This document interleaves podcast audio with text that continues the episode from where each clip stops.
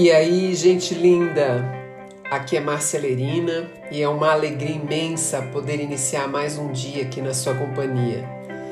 Seja muito bem-vinda, seja muito bem-vindo ao nosso podcast, que é um ambiente de troca, de reflexão para fazermos um dia na mais alta energia. Respira fundo, põe um sorriso nesse rosto e bora pro episódio de hoje.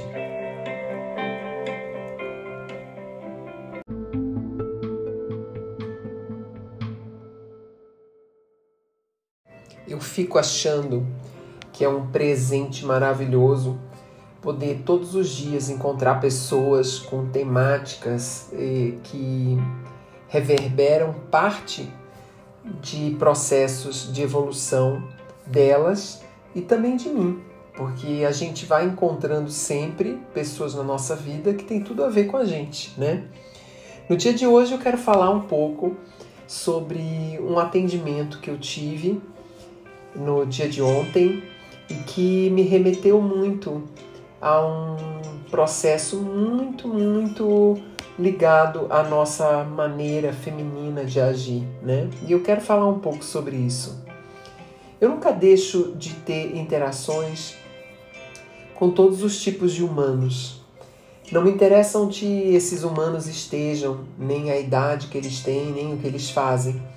Eu acho que o enriquecimento da minha experiência é poder não andar em bolhas, mas entre bolhas, né? E conseguir é, compreender e sentir, viver a experiência de cada universo desse, de pessoas que estão vivendo suas mais diversas intenções, objetivos e propostas e das mais diversas maneiras e culturas, né? Então, no dia de ontem, eu acompanho uma menina muito jovem, com uma profissão altamente complexa e ela está no início da sua carreira e ela queria bater um papo comigo para atualizar um pouco o trabalho que ela vem desenvolvendo. E eu gosto dessas trocas porque, além de tudo, me renovam também, né? me fazem entrar em contato com informações que podem nos levar a um novo lugar, um novo tipo de pensamento.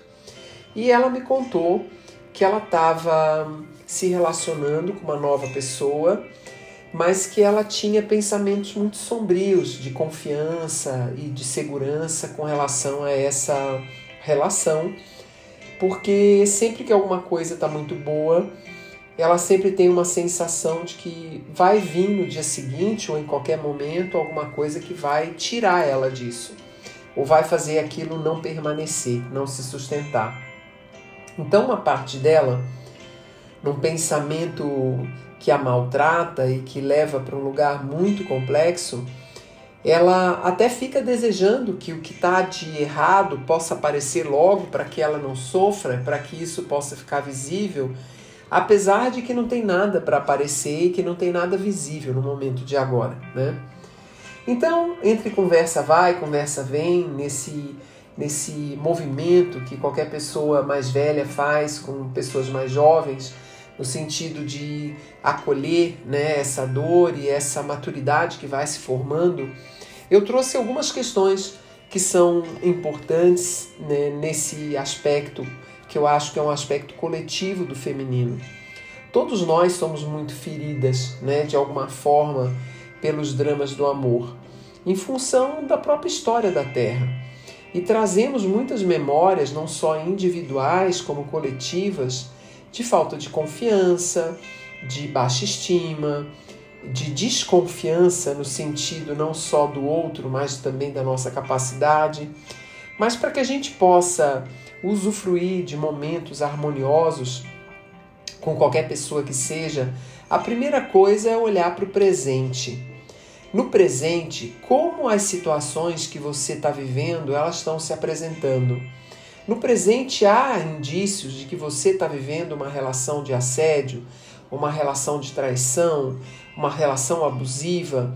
No presente você está vivendo uma relação que te tira o sono, que só te traz problema, ou tudo que você está vivendo está dentro do teu universo de pensamento, de sensações e de emoções.